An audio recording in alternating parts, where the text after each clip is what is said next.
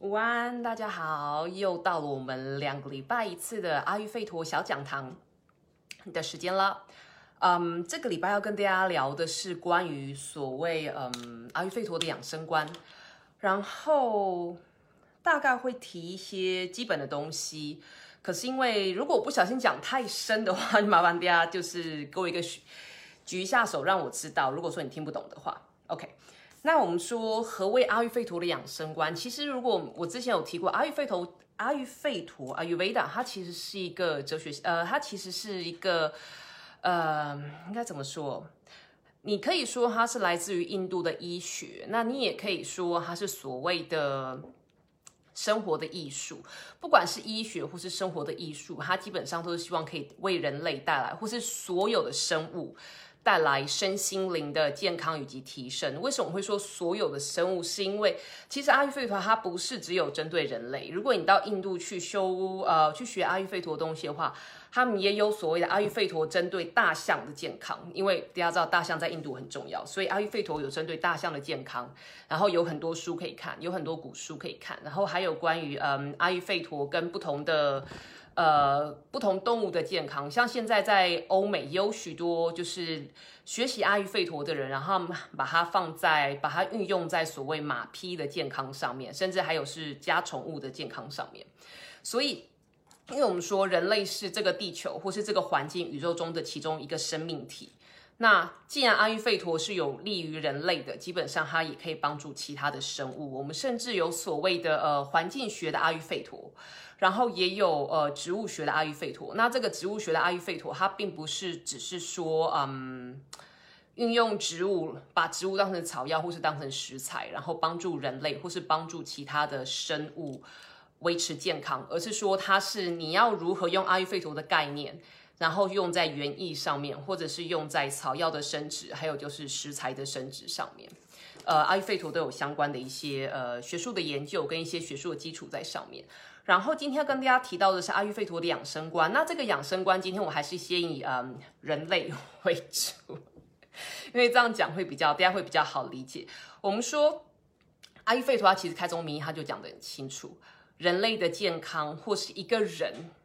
它有三大部分。我们每一个人都有这三大部分。在瑜伽来说，我们说我们人有三种不同的身体，第一个是你的肉体。第二个是你的意，呃，第二个是你的心事体，你的心，那个心不是心脏的心，也不是所谓我们的灵，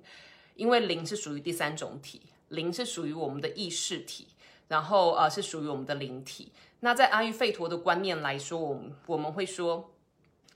当我们人进入到，当我们的灵魂进入到这个肉体之后。这三个层次就会开始发展，然后就会，我之前有跟大家提过所谓的 Samkhya philosophy，Samkhya 的哲学，呃，这是阿育吠陀宇宙观跟生命观。当你的意识，当你的灵体，生命的灵体跟能量结合在一起之后，你就会发展出所谓的呃智慧我，然后从智慧我，你也会再发展出所谓的呃。自我的我，自我意识的我，然后再从自我意识的我当中又有不同，你又会发展出来所谓的心事，然后接着才是肉体。那心事跟肉体之间的连接是感官，是你的感官跟你的行动器官。那我今天我们主要就是今天主要会从身心灵的这三块下去做探讨，然后再就是阿育吠陀他们的看法，我们在身心灵的养生这一块他们的看法是什么？所以我们要先认知到说人。是由身心灵这三个大部分组呃组合而成的。那阿育吠陀有一个很重要的概念，就是不管你是要呃身心灵的健康是相互影响的，可是最重要，当我们讲到所谓的养生，我们养的不是这个肉体，我们养的其实养我们的心，是养我们的心事，是养我们那个心事，是让你有思考力。然后让你可以做决定，让你有分析的能力的那个心，那个心它又分成了几个部位，那个几个部分，这个心我们叫 manas，manas 有分成了几个部分。如果我们就解剖学来讲，简短的带过话，你的心有分成几个部位，第一个部位是跟感官做连接的部分，然后第二个部分是所谓你的呃智慧的我，然后这个智慧的我就是你的内在导师，然后它是跟所谓的宇宙的智慧是连接在一起的，所以。不管是哪一种生物，当然你的生物，当你的生物发展在一个生物的发展历程当中，它如果发展的越完善，像人类就发展很完善的话，你就可以跟宇宙的你除了可以透过自我的智慧，你的你的智慧我的发展，然后而运行之外，你也或是生活之外，你也更与所谓的宇宙智慧有所连接。可是如果说你的发展的层次没有那么高，比方说像一般的植物，或者是说甚至像矿物。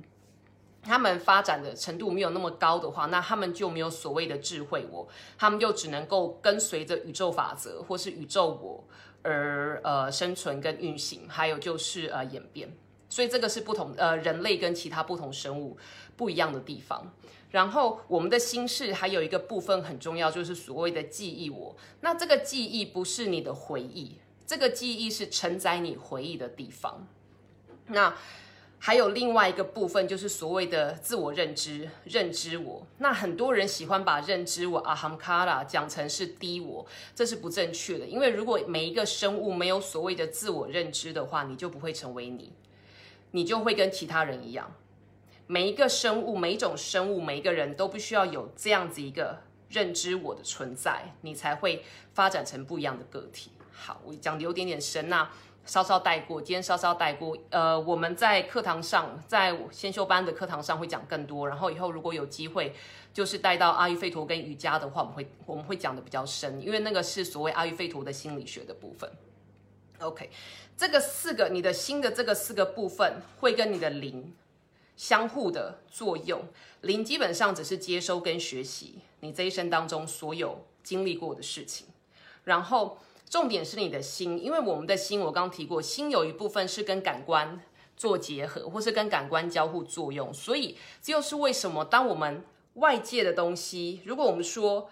外界的东西是外界的东西，我们的心是，我们的身体是一个房子，我们的心事就像是窗户或者是门，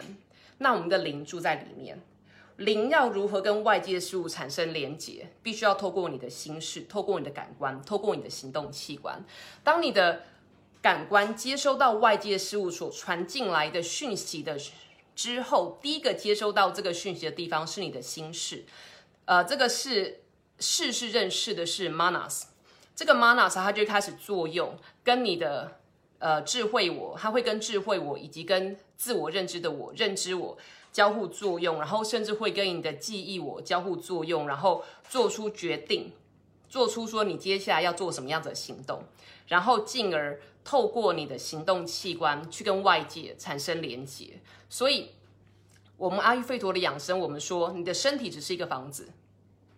当然，房子的好坏，房子的嗯，房子的功能跟房子的好坏，对于我们住在里面的灵来说非常的重要。可是更重要，如何让这个灵可以安稳？如何让这个灵可以所谓的跳脱因果的循环？或者是呃，对于人生有更多的解脱，或甚至是我今天跟我早上跟我朋友在那边聊天聊到的所谓的嗯，东方人，嗯，也不能讲东方人，就是佛教他们所谓的成佛、解脱跟成佛，其实都跟灵的修行很有关系。那灵的修行最基嗯。最大最大最大的影响是你的心。如果你的心不稳，你的心事不稳的话，所有接收进来东西，你可能会判断错误，然后你就做出错误的决定，然后就造跟外界会有一些嗯不应该造成的一些互动，可是它却产生了。那这些互动的产生，可能就会有所谓的 trauma，或者是对于这个世界里面的在你身边的其中个体造成其他的影响。那这样子的话。会对你里面的灵，你的灵会是看着这一切的发生，那对于他也会有不好的影响。OK，有点扯得远，我把它带回来。所以，我们说阿育吠陀，我们在讲养生的时候，重点是你的心。我们说养生其实是养心，养心其实是让你那个四个部分，心的四个部分都可以自然的运作，然后都可以有智慧的运作。当你能够提升你的内在导师，提升你的自我认知之后，你的心、你的灵的。呃，修行自然而然就会提升。那这些都是我们生活的一些修养跟学习。好，那我们说心，或者是我们每个人这一生当中最大、最大、最大的挑战，其实是恐惧。而我们人生下来之后，最大的恐惧其实就是死亡，或者是所谓的嗯佛家所。我现在开始会用一些佛家的东西在解释，因为我想可能大家这样子会比较听得懂。那或者是佛家所谓的呃人生下来就是要受苦受难，可是我们所要学习的，我们应该要理解的是说，当我们人一生下来之后，自然而然就是等死。当我们人生下来之后，每个人都逃不过，绝对逃不过你这一生绝对会发生的事情，就是会死掉。如何去认知死亡其实并不可怕？如何在你的死亡到达之前，完整的过完你这一生，了解认清你这一生的任务，然后好好的去实行它。这个是阿育吠陀养生当中最大、最大、最大的目标。当然，我们可以说，如果说纯粹是以养肉身的话，我们可以说阿育吠陀的养生的目标是，嗯，让不健康的人获得，呃，让不健康的人变成健康，就是医治不健康的人，让他变成健康，然后已经让身心健康的人维持他的健康。可是最大、最大目标其实是要让我们人可以在这一生当中好好的完成我们这一生应该要做的事情。为什么？如果你想想，我们这一生，我们为什么要健康？很多人说，哎，我想要养生，因为我想变健康。那你为什么要变健康？人变健康，人希望可以维持健康，最重要、最重要的原因，是因为我们想要去完成我们这一生想要做的事情。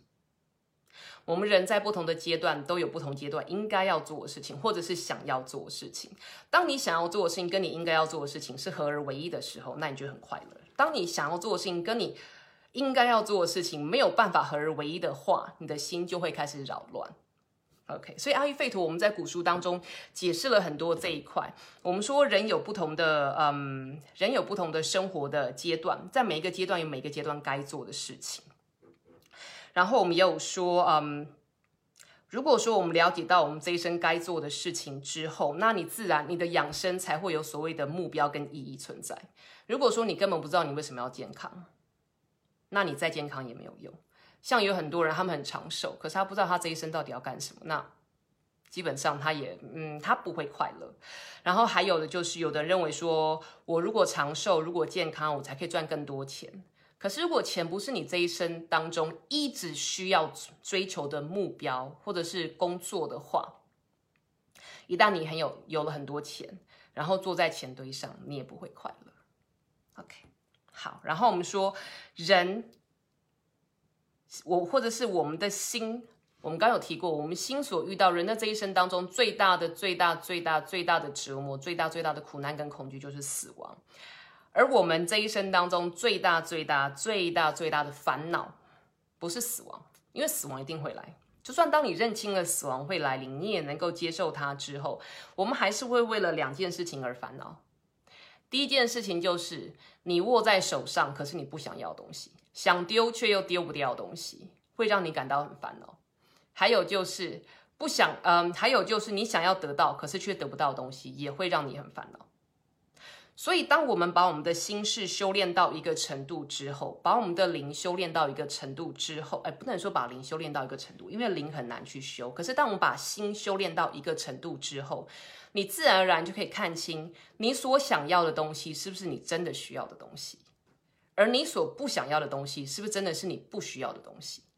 当我们可以看清这两这两块之后，你的心自然而然就不会这么烦恼。当你的心不烦恼之后，它就可以比较，嗯，比较明确的运作，跟比较正确的运作。所以。我们说养生是在养心，养心是可以让你把事情看得更透彻。这个跟通不通悟没有关系，这个也跟所谓的昆达里尼 awake，呃，昆达里尼的觉醒其实没有太大的关系。这个是你心事的成长，还有你的灵性成长。好，了解到这一块之后，你就会问：那我们干嘛要学习阿育吠陀？为什么不学习瑜伽，或是学习其他的？比方说，现在嗯，坊间有很多他们嗯所谓的这个疗法或是那个疗法，可以让你稳定身心，可以让你舒压什么什么的。为什么我们不学习那些疗法就好，而是要了解阿育吠陀？又或者是为什么我们不走上所谓各种的宗教，不去探讨所谓的宗教，或是探讨所谓的神学或是玄学？因为他们也可以帮我们安稳心事，甚至可以帮我们直接达到灵性的提升。阿育吠陀的解释是说，身心灵是相互影响的。而身是最容易下手的地方。我之前其实因为最近我有个朋友常常在跟我聊到灵气的东西，那我知道台湾有很多各种不同的灵气，呃，我不想深究太多，因为对于这一块我是持呃我是持没有什么意见的意见的的态度。可是很重要的是，我们要知道说，每一个人的心事，所有的瑜伽大师，所有很厉害的灵性导师，他们在能够达到所谓的心事平衡，所谓的呃心灵平衡跟心灵合一的境界之前，他们必须要做很多很多很多很多的努力。可是我们现代人的生活没有办法让我们能够像他们一样，比方说，你可能每天要花。多少的时间做灵修，或者是做呃瑜伽练习，或者是做所谓的呃冥想练习，或是呼吸练习。很多人的生活，他们的生活方式是不允许他们这么做的。然后又或者是你可能要离开家，去某一些地方做身体上的锻炼，然后或者是做心呃心性跟灵性上面锻炼。很多人，我们现代人的生活也是不允许我们这么做的。那么如果说这些部分没有办法进行的话，从身来做事，从身的方面着手是最好的。因为我们说，当你的心不稳定，你的心是不稳定的，能量场就会不稳定。当你能量场不稳定的话，你的肉体就会不稳定。所以，如果可以平衡心事，可以平衡能量场的话，当然是可以达到身体健康或是养生的这个结果。可是，当你的心跟能量都自己没有办法在操控的状况之下，你唯一可以帮助你自己的方法，就是从身体下面着手，让你的身。可以好好的操作，好好的运作，这样的话你的能量就不会乱跑，你的能量就不会，能量场才不会不稳定，这样你的心才能够比较定下来，那你的灵才可以真正有稳定的成长。这个是阿育吠陀的讲法。我知道，呃，就像我刚刚提到所谓的灵气，或是所谓很多的嗯能量进化，或是能量修行，我会希望大家在学习的时候。尽量保持着，我学这个是为了要帮助我自己，而不是去帮助其他人。为什么这么说？是因为当你将自己成为一个能量的载体，然后要去帮助其他人的状况之下，你必须要是一个很稳定的能量载体。何谓很稳定的能量载体？就是你有可能要必须抛开你的七情六欲。那有的人可能会说，我已经昆达里尼觉醒了，我已经昆达里尼觉醒了，所以我可以去做这些事情。嗯，我必须要说，关于昆达里尼觉醒的事情，我们可以以后再聊多一些。不管你今天是跟我讲昆达里尼，或是在讲 Shakti，这些我们都可以以后再聊，因为这个话题很深。可是我必须要说，所谓的昆达昆达里尼的觉醒，可能并不是像一般人所说的这么的容易，或者是这么的舒服。为什么在以前或是在古老的传统的瑜伽跟 Tantra，还有 Vedana 的我们的传统当中，会有一系列的练习，是因为这一系列的练习可以让你在觉醒之前准备好你的身，让你的身体、你的肉体可以准备好，让你的能量体可以准备好。当你的 Kundalini 觉醒，当你的 Shakti 或是你 Prakriti 觉醒之后，要跟你的自我意识，要跟你的 Pru 呃 Purusha。结合跟你的神性意识结合在一起之前，或者是这个历程当中，你不会出现所谓我们嗯我们所谓的 pranic 的不平衡。OK，而当你觉醒之后，你会发现帮助平别人平衡或许不是你最重要的事情。OK，好，这一块先讲到这边，很大的一个大转弯。你主要只是因为最近常常有人跟我讨论这些事情，所以我想说提拿出来跟大家讲一讲。OK。所以，我们说养生是养你的心。所以，如果说从身体下手是比较，为什么我们说从身体下手会比较简单？是因为你想看看我们的身体，很多人的心不平衡，其实是因为身体不呃身体不舒服。比方说，我刚提到了心的最大的两个挑战，就是想要的得不到，不想要的甩不开。OK，想要的得不到，很多时候跟你的健康有关系。当你的身体没有办法支撑你去得到你想要东西的时候，你自然而然就会不开心。当你的身体有些恶疾，或是有些不健康，或是甚至有些坏习惯你甩不掉的时候，也会很麻烦。所以，如果我们从身体下手，当你的身体平衡了之后，自然而然你就比较容易去呃去控制你的心事，或是使用你的意心事，使用你的意念。那样子的话，身心就比较容易达到平衡，甚至可以达到零的平衡，甚至可以达到能量的平衡。呃，不熟悉瑜伽的人可能会觉得很奇怪，我到底在讲什么？又是肉体，又是能量体，又是心，然后又是灵。在瑜伽的观点，或者说 Vedana 的观点，我们有说，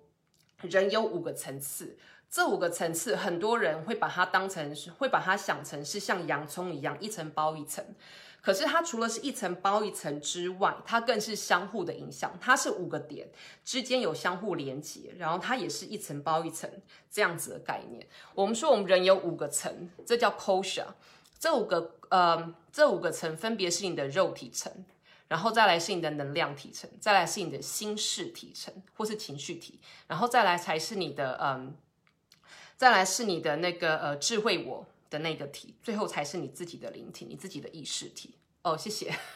最后才是你的意识体。所以，当我们能够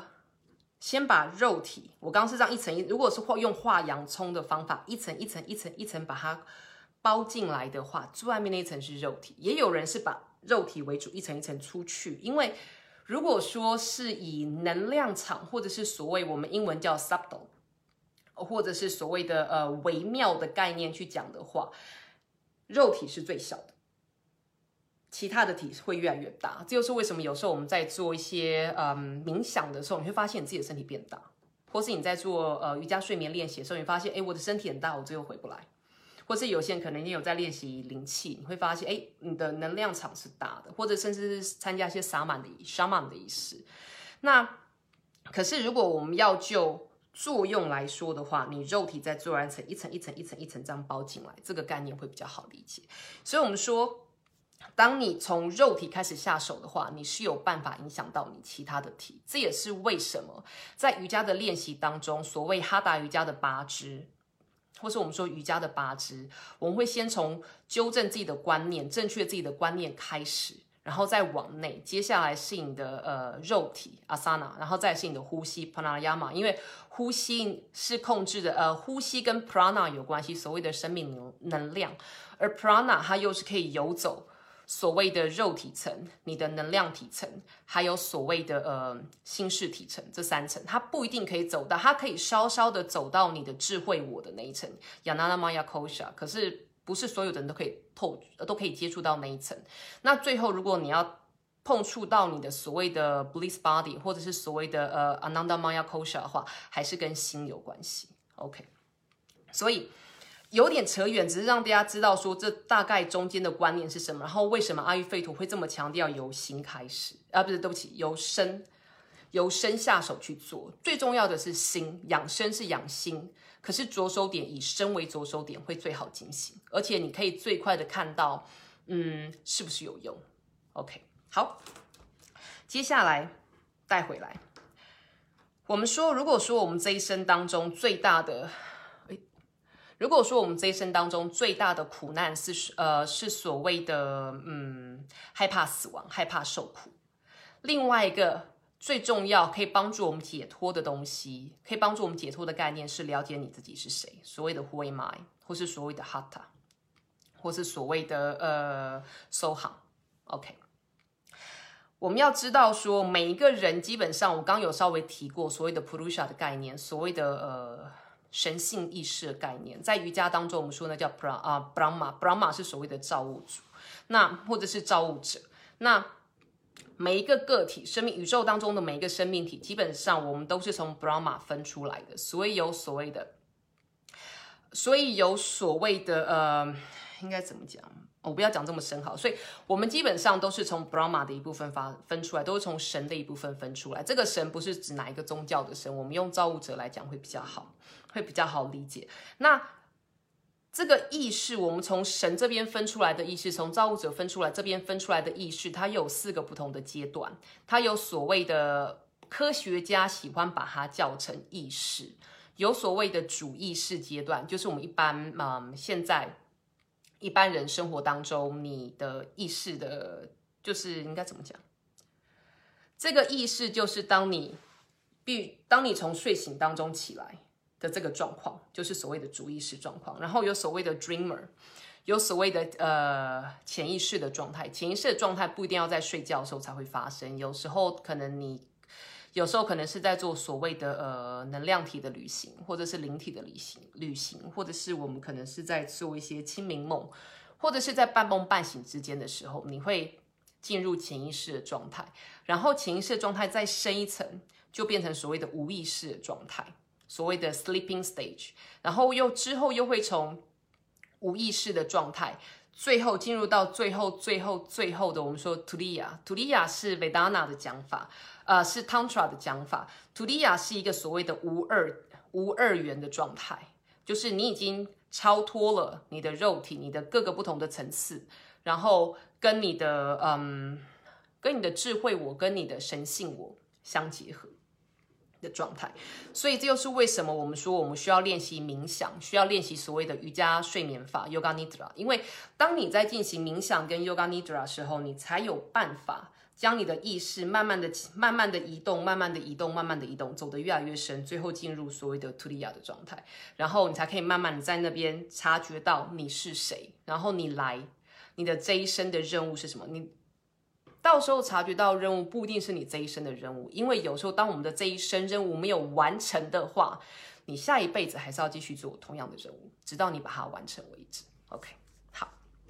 所以我们说了解你是谁非常的重要。那在阿育吠陀来说，我们在。我们有所谓的 prakriti，我们有我们用所谓的先天体质来告诉你你是谁，而这个你是谁其实是所谓的你的身心是谁，他没有办法告诉你你的灵是谁，可是他有办法帮助你悟通你的灵是谁。好，这就是为什么我们说阿育吠陀的养生，我再把它统整一次。阿育吠陀说身心灵三者，人是由身心灵这三个区块结合而成的，而灵养生其实是养你的身，养生。对不起，养生是所谓养你的心。当你的心定了之后，你才有办法移动到你的意识的不同的阶段，然后进而可以体呃，进而可以知道灵就灵而言你是谁。当你知道你的灵是谁之后，你的日常生活当中看事情的事物会不一样，你才有办法真正的去实践你这一生应该要做的任务。当你有办法实践你这一生该做的任务之后，死亡来临的那一刻，你不会感到犹豫，你不会感到恐惧，因为你知道你这一生该做的事情都做完了，你可以很快乐的回到造物者的怀抱当中。很多人，我们我们大部分都会用一锅汤来解释它啦，就是你就是回到那锅汤，然后跟其他的汤混合在一起，然后等到以后有需要的时候，你的你又会从神性的意识。分支出来，然后执行不一样的任务。这个是瑜伽跟维达纳，还有阿育吠陀，我们所说呃，我们所谓的生命观跟宇宙观。然后，因为它跟养生是有相关的，所以我会在这边提到。那我刚刚有提到，为了要达到这一大串，阿育吠陀提出了你要怎么样让你的肉体，你要怎么样的肉体可以协助你达到这一大串。我们常说，呃，西医他们说的所谓的一些，嗯，所谓的，像他们好像是叫什么心神科，是不是？西医所给我们的一些，呃，心理失衡的一些名词，其实在阿育吠陀来说是身体失衡。比方说，所谓的 ADHD，所谓的忧郁症、躁郁症，或者是，嗯，所谓的多重人格，在阿育吠陀来说，我们还是会以身去看它。平衡身就有机会平衡这些呃这些问题，OK，所以我们说，如果说我们以平衡身为重点，或是以平衡所谓的身心为重点的话，阿育吠陀他提出了健康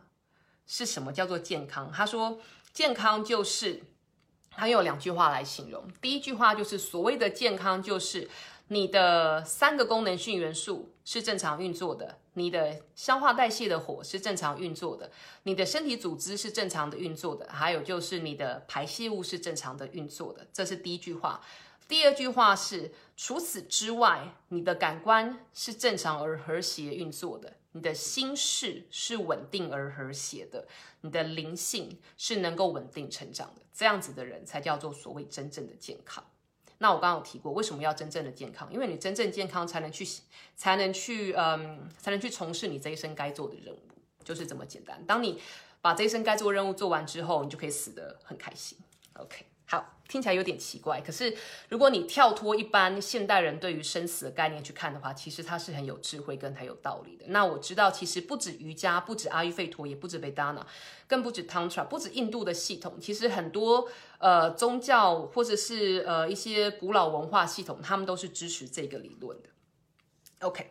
然后。呃，阿育吠陀很有趣的是，因为之前有人问过我，之前达安娜有问过我藏医的事情，那今天没有讲藏医啦，只是因为我最近开始有在看藏医的东西，我觉得还蛮有趣，就是，嗯，藏医跟阿育吠陀医很像，那阿育吠陀医在养生上面，我们说很重要是你要先知道什么叫健康，什么叫平衡，你才会知道什么发生发生了什么状况才叫做不平衡，才叫做失衡。那藏医是有点相反，OK。好，我们在讲到替代疗法那块那一次那堂课的时候，我们再讲深一点。所以，我们说阿育吠陀，他其实他有提出，他刚那两句话当中已经说过了，什么叫健康？就是健康，就是那些我刚提的这些的那些要素都是和谐而正常运作的。第一句话当中提到的功能性原呃功能性能量，就是所谓的 dosha，它有说呃 vata pitta kapha。然后再就是呃你的代谢火，你的消化火 agni，然后再就是你的大土组织，还有就是你的呃大土组织之外，还有就是你的 mala，你的排泄物。OK，排泄物不是只有我们所谓的呃呃汗液或是尿液跟你的粪便，还有其他东西。在阿育吠陀的生理学来说，我们讲的很清楚。那这边我们把它分成两呃两部分来看，基本上就是能量跟物质。能量的话就是 vata pitta kapha。那物质的话，就是你的七种不同的组织，你的全身上下都是由这七种不同的组织所形成的。然后还有就是排泄物，这两个是能量，啊这两个是物质，然后再是还有啊，巴塔贝塔卡法性的能量，火，agni 也是能量。所以宇宙当中万物基本上是能量，能量组成的物质，然后能量跟物质之间交互运作。所以阿育吠陀基本上就是要先我们在讲身的部分，讲肉体的部分的话，就是要让你的能量跟你的。物质，你体内的能量跟物质正常的运作，太多太少，太强太弱都不行，都算是失衡。OK，所以我们要先了解到自己是谁。当你了解到你自己的先天体质的时候，你就会知道什么事情发生是正常的，什么事情发生是不正常的。当你知道了这四季的运行，在每一个季节会有什么样子的特色之后，你才知道在这个季节发生什么事情是正常的，发生什么事情是不正常的。当你知道你人生人的一生当中能量会如何运行的话，你才会知道我们人在不同的阶段，同一件事情发生，可能在你还是小时候，呃，在你的青春期期之前发生是正常的，可是，在你的老年期发生就会变成不正常。OK，所以阿育吠陀的养生很重要，是你要先知道，要先认知所谓的能量跟物质在你身体里面的能量跟物质，然后接着是要去了解到所谓的。平衡，这样子你才可以开始去讲所谓的不平衡。那阿育吠陀的养生，当我们提到不平衡之后，我们还会提到，就是说所谓失衡它是怎么发展的？听起来有点诡异。为什么失衡就是失衡？为什么失衡它会发展？因为我们说能量它有它自己的发展的周期，跟它的一个发展的一个进程。当你了解到在不同的进程。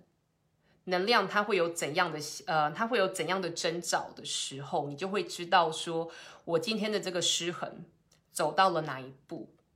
那印度医学或者阿育吠陀医学，我们在学的其实就是去了解到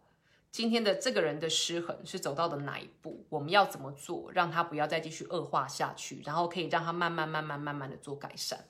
阿育吠陀如果就医学来说的话，我们说阿育吠陀医学很重要的是，它是讲求所谓的预防性疗法。为什么它是预防性疗法？为什么它可以知道，它可以帮你做预防，甚至可以预知下一步？就是因为我刚刚所谓的这个失衡的进程。我们说失衡有六大阶段，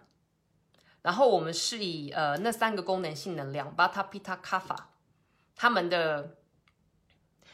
他们所显现出来，在你身体不同的组织所显现出来的问题，所显现出来的一些嗯症状来看，比方说，我举一个例子来看，嗯，当你的巴塔能量一开始在失衡的时候，因为巴塔能量它最基本，它的主要的位置是在你的结肠，是在你的结肠骨盆腔的部分。它是在你的消化道里面，所以当 Vata 能量开始往上，开始增加它的数量的时候，通常你会先在消化道感到胀气。有一些人，你可能会发现，当你压力很大的时候，你会胀气，你会肚子痛，你会肚子咕噜咕噜叫。这个咕噜咕噜叫不是肚子饿的咕噜咕噜叫，是肠道里面的咕噜咕噜叫。OK，如果你这时候什么都不做的话，它就有可能继续的在增加它的数量，增加它的失衡的数量。当它的数量再继续往上跑的时候，这一个胀气，这一个胀气可能就会再继续的演变，它就会开始你的肚子会鼓起来，没有办法，你的气会排不出来，然后肚子会鼓起来，然后开始会有疼痛，你的消化道就会开始出现疼痛的现象。当然，疼痛有很多种，不过它就有可能会发生疼痛的现象。如果这时候你还是不做的话，不做任何的措施或去改善它的话，那这个气它会开始游走于你的全身，然后你可能就会发生所谓的，可能就会有人嗯会开始打嗝。气应该是往下走，它就开始往上走，你可能就开始打嗝。然后如果说你已经开始打嗝，然后你还是什么都不做的话，它可能就会找，它会游走你的全身，然后找到一个，有的人可能就会发生呃水肿的状况，或者是会胀。呃，巴塔失衡的胀的水肿跟卡法失衡的水肿不一样，它的这种水肿是压下去会马上弹回来，像气球的那种水肿，而不是压下去一直弹不回来的那种水肿。OK。然后，如果说都已经到这个阶段，你还是什么都不做的话，它就会停留在你身体的弱点。每一个人或多或少可能生来在身体的不同部位会有不同的弱点，也有可能是因为你之前可能有受过伤而造成了一个弱点，那这个失衡的能量就会积在那个点，然后开始。从那个点上面去做一些衍生的问题，比方说这个乱跑的巴塔能量，可能就会跑到你的。如果说它跑到你血管里面的话，那你可能就会静脉曲张。我现在这边说的都是可能哦，不是一定会这样走。OK，它可能就会发生所谓的静脉曲张。那如果说你还是什么都不做的话，它就会在那个失衡的点开始，呃，开始增加它的量，开始作乱。那它可能就变成静脉瘤。那如果说你在静脉瘤还是什么都不做的话，那它就会从静脉瘤转而演变到下一种失衡的现象发生。所以在阿育吠陀来说，我们因为知道了失衡会怎么样子演变，所以当我们看到你的那个阶段，当你去问诊的那个阶段，阿育吠陀的医师或是诊疗师就会看到说：“OK，你之前发生过什么事情？”那你之后可能会发生什么事情？那我们在这个节点把它做一个终止，让它不要再往下走。然后接着就是改变你的饮食，改变你的生活习惯，然后或者是用一些草药，或是一些疗法，或者用一些瑜伽的方式，或是用一些呼吸的方式，或是甚至是冥想，帮你开始做治啊，不能讲治疗，帮你帮你开始做一些平衡。然后你才可以一步一步、一步一步的，最后回到平衡的状态。当你回到平衡的状态之后，接下来很重要就是帮你找出你的先天体质，或是你就必须要了解你的先天体质，然后顺着你的先天体质去生活。很多人跟我说，嗯，很多人会说，哎，我的那个什么，有人跟我说我的先天体质是呃皮塔，所以我就要一直平衡皮塔，把皮塔消到没有。阿育吠陀我不这么认为。我们说，所谓了解先天体质之后，是先让你了解到你自己是谁，然后你就可以知道啊，你的肉体是怎样的运作，然后你的心平常心是正常状态下会怎么样子运作，然后你很有可能会发生哪一些失衡，那就是那些失衡你不要，那会让你失衡的事情你不要做，就是这样子。OK，我再讲一次。当你的失衡已经平衡了之后，接下来就是顺着你的先天体质而生活。先天体质告诉你的是你的人格的特点，你的这一呃你的优缺点。OK，你天生的优缺点。那只要你顺着你天生的优缺点去生活，了解到说你不要一直去做一些会让你的先天体质失衡的事情，那你就不会失衡。所以不是说，哎，我是呃，如果我套用一般人家常常来问我的问题啦，虽然我不是很喜欢这样子。比方说，你可以说，哎，有人说我是火星人，或所谓的皮塔人，那我就一定会胃溃疡，或者说我就一定会嗯嗯长很多青春痘，或者是我就一定会所谓的 burn out。其实不一定。如果你好好的把自己的特质好好的发挥的话，这些失衡就不会发生，你就不用那么紧张。OK，那阿育吠陀又提到了。就是我们说阿育吠陀的养生，就是养心。养心由身体下手，由肉体下手最简单。由肉体下手，你要先知道什么是平衡，什么是健康？当你知道了健康之后，你才会知道说，哦，所有不是那些健康的事情都是不健康。OK，那当你知道了这些不健康的事情了之后，你才有知才会开始，阿育吠陀才会开始提供你一大套的系统，一大套的方法，就是你要怎么样让自己健康。阿育吠陀说，我们人。人我们有身心灵三个部分嘛？那我们的生活有三大块，我之前有提过，所谓的从嘴巴进去阿哈拉，我讲梵文的话就是阿哈拉，还有就是 nidra，还有就是 brahmacharya。阿哈拉，阿哈拉就是所有你进入口中，或者是你所有摄取的东西，你的五感器官摄取的东西，也就是你的眼、耳、鼻、舌、皮肤摄取的东西，这些是阿哈拉。如果你的眼、耳、鼻、舌、皮肤一直摄取一些对你有害的事物的话，你的身体就会不就会变得不健康。OK，然后如果要让你的身体变健康，你就是由眼、耳、鼻、舌、皮肤这五点这个五个感官所摄入的东西去做改善。比方说，我们女孩子保养品，你可能就不会用那些你看起来很奇怪的东西。化妆品，你可能就不会用一些你觉得看起来很奇怪的东西。然后你在吃东西的时候，你也会选择你的食材；你在喝东西的时候，你会选择你的饮料的内容。然后你在摄取草药或是所谓的健康补给品的时候，你也会有所思考。OK，然后再来第二个是所谓的 nidra，nidra 是睡眠或是深层的休息。嗯。当你的人不健康的时候，你自然睡眠就会不好。当你睡眠不好的时候，你就会变得不健康。所以这我之前有提过，所以你可以有改善睡眠的品质去改善健康。当你变健康了，你的睡眠品质自然而然就会变好。再来就是所谓的 brahmacharya，嗯，再一次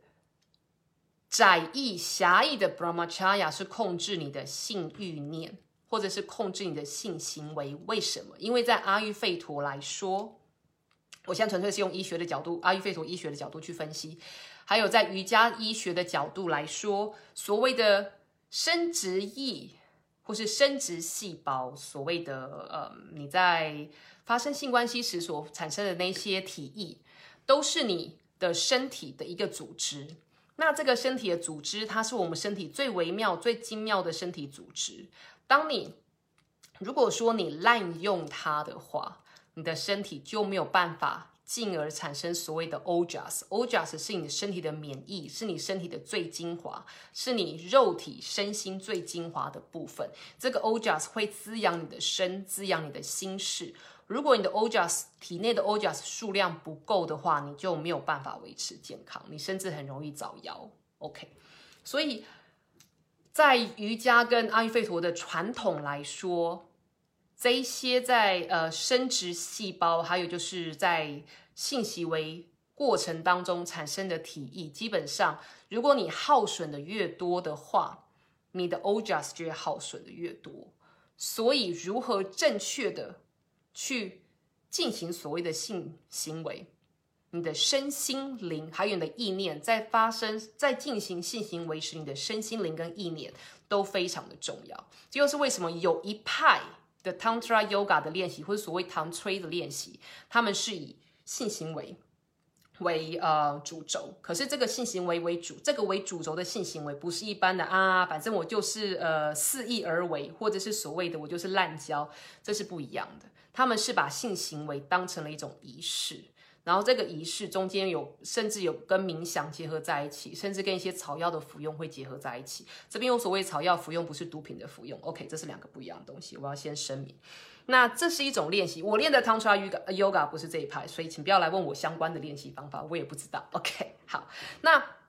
这个是窄义的 Pramacharya，那广义的 Pramacharya 其实是你的生活的内容，你的生活作息，你几点起来，几点起床，几点睡觉，你这一天当中做了什么事情，然后你在进行生活的各种作息、各种行为之间的所谓的你的意念、你的念头，你是抱持着什么念头去做这些事情的？那这些都，嗯，在阿育吠陀来说。当你健康的时候，你自然而然就会有足够的精力。精力其实就是 prana 的一部分，然后也是 ojas 的一部分。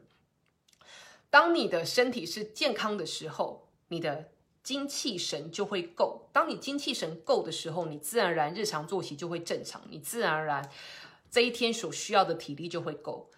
当你的生活作息不健康、不正常的话，这一部分就会受影响。那如果你要调整你的体力、你的精气神的话，你可以从你的生活作息去做调整。比方说，你可能觉得哦，平常很容易疲劳，可是我如果早点上床睡觉的话，就不会那么容易疲劳，就是类似像这样子的的一个观念。所以，我们说这个三块是观察的重点，也是你施行的重点。好，这时候大家就问说，那我要怎么施行？怎么样做挑选？在阿育吠陀来说，我们说很重要的是了解了解所谓的五元素。为什么阿育在阿育吠陀来说的养生来说，养这个肉体的生来说，五元素这么重要？是因为所有刚刚提过的，我们呃所谓的生命观或者是宇宙观。阿育吠陀的宇宙观，所谓的 Samkhya Philosophy，它讲的都是很细微、很细微的能量，从 Purusha Prakriti 下来到 Mahat Buddhi，然后到 Ahamkara 到 Manas，这些都是很细微的能量。然后最后又分出了所谓的五感、感官、行动器官。然后从五感，五感是比较精密、精细、微妙的东西的能量。从这个微妙的能量，它又在发展了五个元素。五个元素是我们可以真正摸得到、看得到。甚至去测量它，去使用它的物质能量，所以我才会说，我之前有提过，Vata Pita Kapha 是所谓的功能性能量，可是你的呃五元素，它是所谓的结构性能量，因为它是可以结合成物质的，每一个物质都是由能量所形成，而物质能量如果没有物质的话，能量就没有地方可以发展，所以物质跟能量了解它非常的重要。OK，所以当你了解了五元素之后，你就知道所有宇宙万物都是由这五元素所构成的，依照它的呃数量的多寡而不同。而当你了解到我们自己体内五元素的变化，你就可以了解到我们要如何去知道说，诶，我目前的失衡是因为缺了哪一些元素？那我应该去摄取哪一些东西来补足这个元素？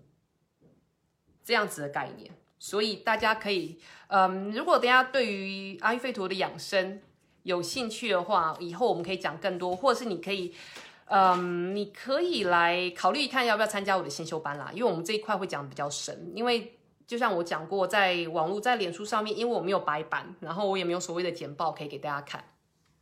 所以你可能会听得模模糊糊。那我希望大家就是像我之前提过，把它当成像是一般的呃 podcast 来听，然后。多听几次，像我们所谓的，就是我们在学习一个东西，尤其是这种古老、古老的一些、古老的一些知识的时候，尽量不要以眼睛或者耳朵去听。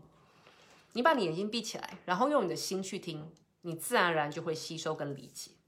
你会发现，初步的吸收跟理解不是文字上的，而是你了解它的意思，可是你不知道如何用文字表达。可是当你理解的越深，你就越能够去。介绍它，形容它，甚至讲解它。OK，好，呃，Sona，如果你可以告诉我你的老师是谁的话，那你再告诉我，我会很感兴趣。OK，那我们今天先讲到这边。我知道对大家来说可能会觉得有点悬啦，怎么没有讲得很清楚啊？为什么没有告诉我我要吃什么东西啊？那是因为今天只是跟大家讲个概念，只是告诉大家说养生观阿育吠陀的养生是怎么样运行，然后阿育吠陀的养生观大概是什么。如果说大家真的有兴趣想要走深一点的话，我夏季的先修班还有名额，大家可以去参考一下。OK，那我们之后两周后我们会在线上再一次相遇，我们到时候会讲，我会讲呃阿育吠陀跟西的一些东西相似跟相异点，还有就是未来可以怎么做结合。那我们就先这样子喽，拜拜，Namaste。